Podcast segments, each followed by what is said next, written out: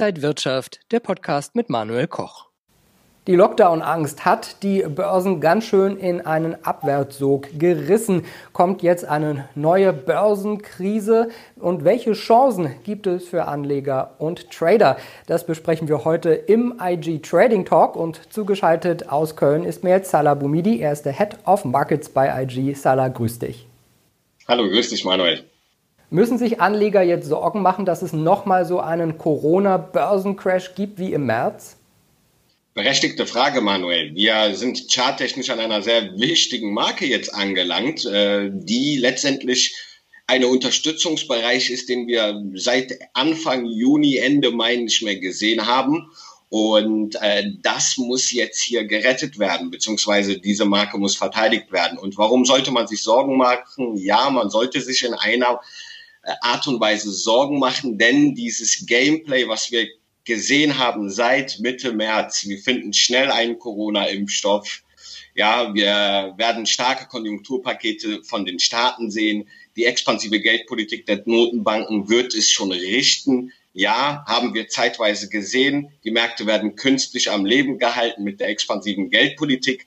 Aber jetzt sind auch die Staaten dran. Die Konjunkturpakete bis dato waren dürftig. Wir äh, stecken in einem zweiten Lockdown. Man nennt ihn Lockdown 2 oder einen leiten Lockdown. Für mich sind es Einschnitte. Unternehmen in der Realwirtschaft werden dafür Einbußen wieder hinnehmen müssen, die kompensiert werden müssen. Wenn wir jetzt langsam keinen Impfstoff haben, keine Maßnahmen äh, zustande gebracht werden, die sinnvolle Maßnahmen sind, die wirklich die Wirtschaft ja stützen, dann haben wir es fundamental mit einer ja durchaus riskanten Lage zu tun, die die Märkte durchaus auch noch mal in Richtung der äh, Tiefs, die wir gesehen haben, also jetzt mal ganz äh, theoretisch könnten wir auch eine W-Formation dann letztendlich sehen.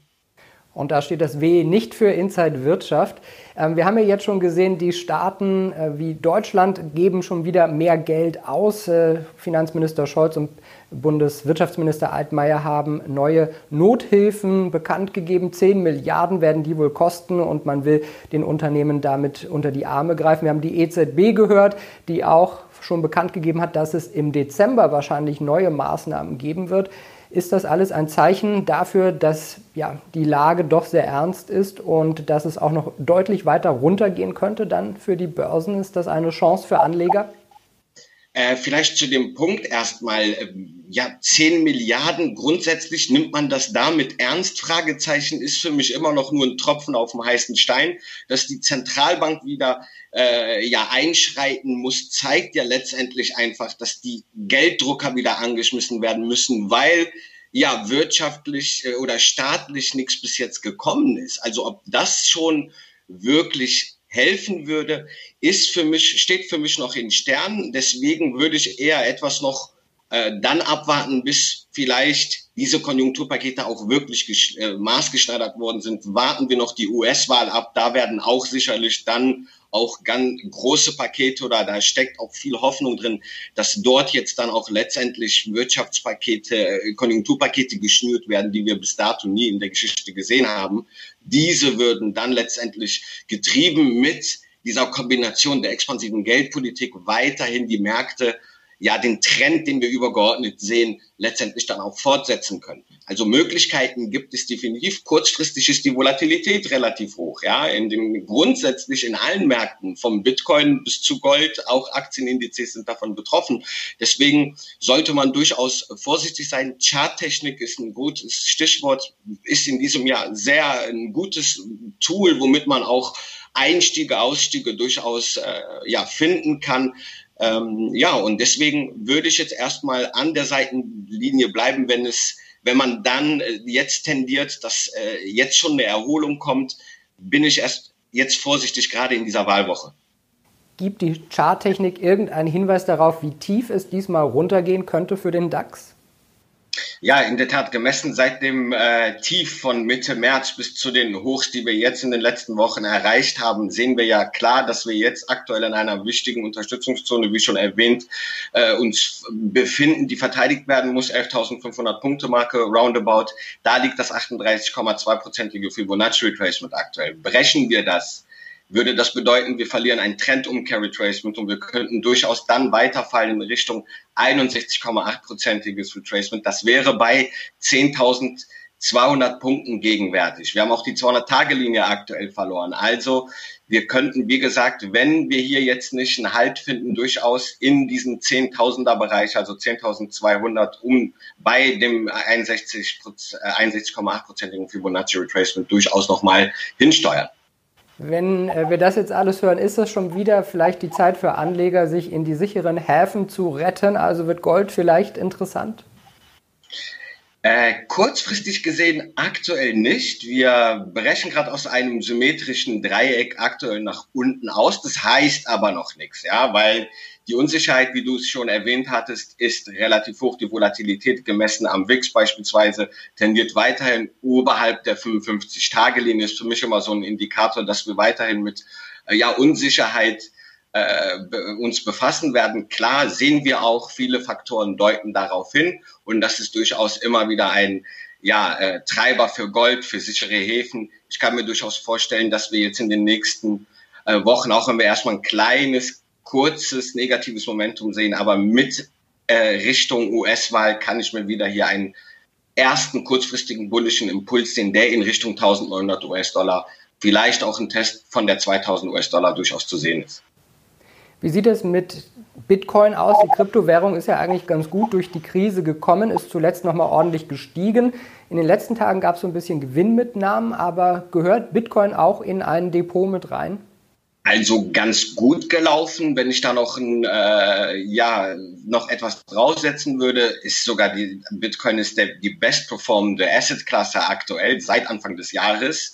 Äh, für den Monat Oktober genauso. Wir haben äh, über fast 80, 90 Prozent Kurssteigerungen sehen können.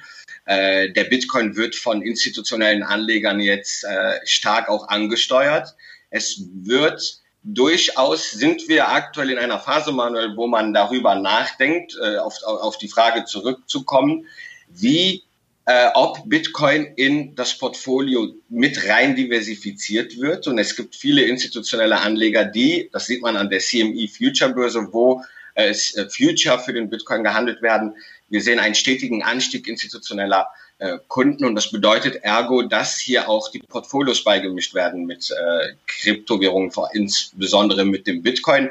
Also für auch den Privatanleger ist durchaus Bitcoin ein interessantes Underlying, was zur Beimischung leicht, aber ja, das ist äh, für mich immer auch nochmal zu unterstreichen. Die Volatilität ist relativ hoch. Der Bitcoin ist nicht verglichen zu den klassischen Märkten so transparent und reguliert, wie wir es kennen. Man muss sich auch mit der Materie auskennen.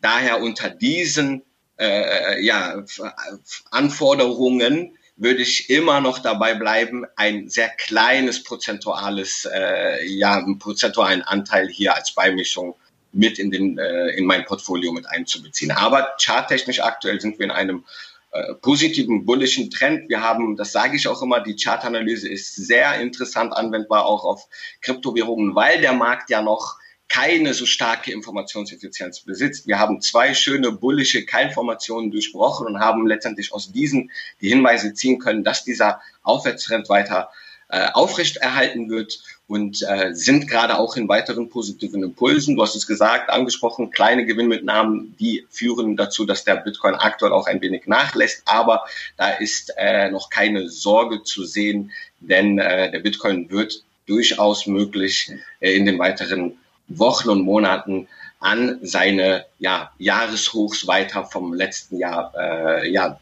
knabbern und vielleicht sogar diese durchbrechen. Jetzt haben wir so eine Bestandsaufnahme durch die verschiedenen Assetklassen mal gemacht. Was sollten Anleger denn jetzt tun? Wie sollten sie sich am schlausten verhalten, wenn man vielleicht erwartet, dass es noch ein bisschen turbulenter werden könnte an der Börse? Ja, wenn man äh, turbulent ist ein gutes Stichwort. Volatilität. Wie geht man mit der Volatilität insbesondere in diesem Jahr 2020 äh, um? Und da kann ich durchaus ein äh, ja auf die Bumidi-Bänder, auf meinen Indikator verweisen. Das ist letztendlich ein Indikator für die, äh, der ein Maß für die Volatilität, mit dem man beispielsweise mit äh, IG-Turbo-Zertifikaten genau für seine jeweilige Handelsentscheidung individuell passende Knockout-Levels auch für sich auswählen kann. Also gehen wir mal das Szenario jetzt in Richtung US-Wahl mal ein.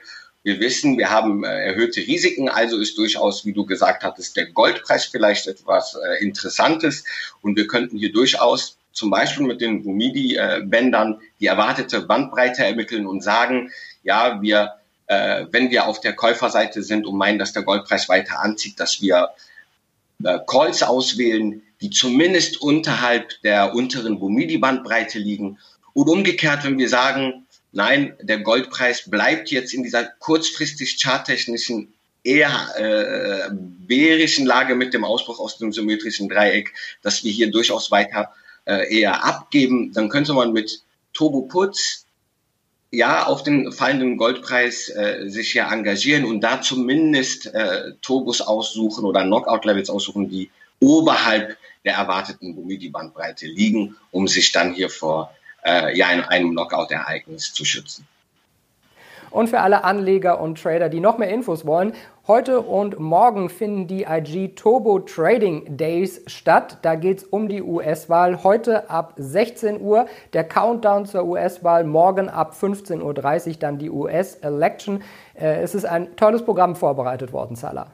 Ja, in diesem Jahr, die, die Wahlen 2020 sind ein Ereignis, äh, turbulentes mit den anderen fundamentalen äh, ja, Geschehnissen. Wir bei IG bieten damit zwei äh, äh, starke Tage letztendlich an für den Trader, denn es sind äh, sehr bekannte Trader dabei, um äh, einige zu nennen. Orkan Kuyas, wir haben aus äh, New York David Green auch live in einer Trading-Konferenzschaltung dabei. Am US Countdown heute ist zum Beispiel auch Sandra Navidi dabei. Also wir haben äh, ja keine Kosten gescheut, um ein sehr schönes US Election 2020 für Sie zu veranstalten. Seien Sie dabei. Ich bin sehr gespannt. Ich werde die ganze Sache moderieren an beiden Tagen. Liebe Zuschauer, äh, ich blende hier den Link ein. Melden Sie sich kostenlos an. Noch ist Zeit und schauen Sie dann einfach zu, was wir für Sie auf dem Schirm haben. Salah, erstmal danke dir nach Köln. Danke dir, Manuel. Und äh, danke Ihnen und euch fürs Interesse. Bis zum nächsten Mal.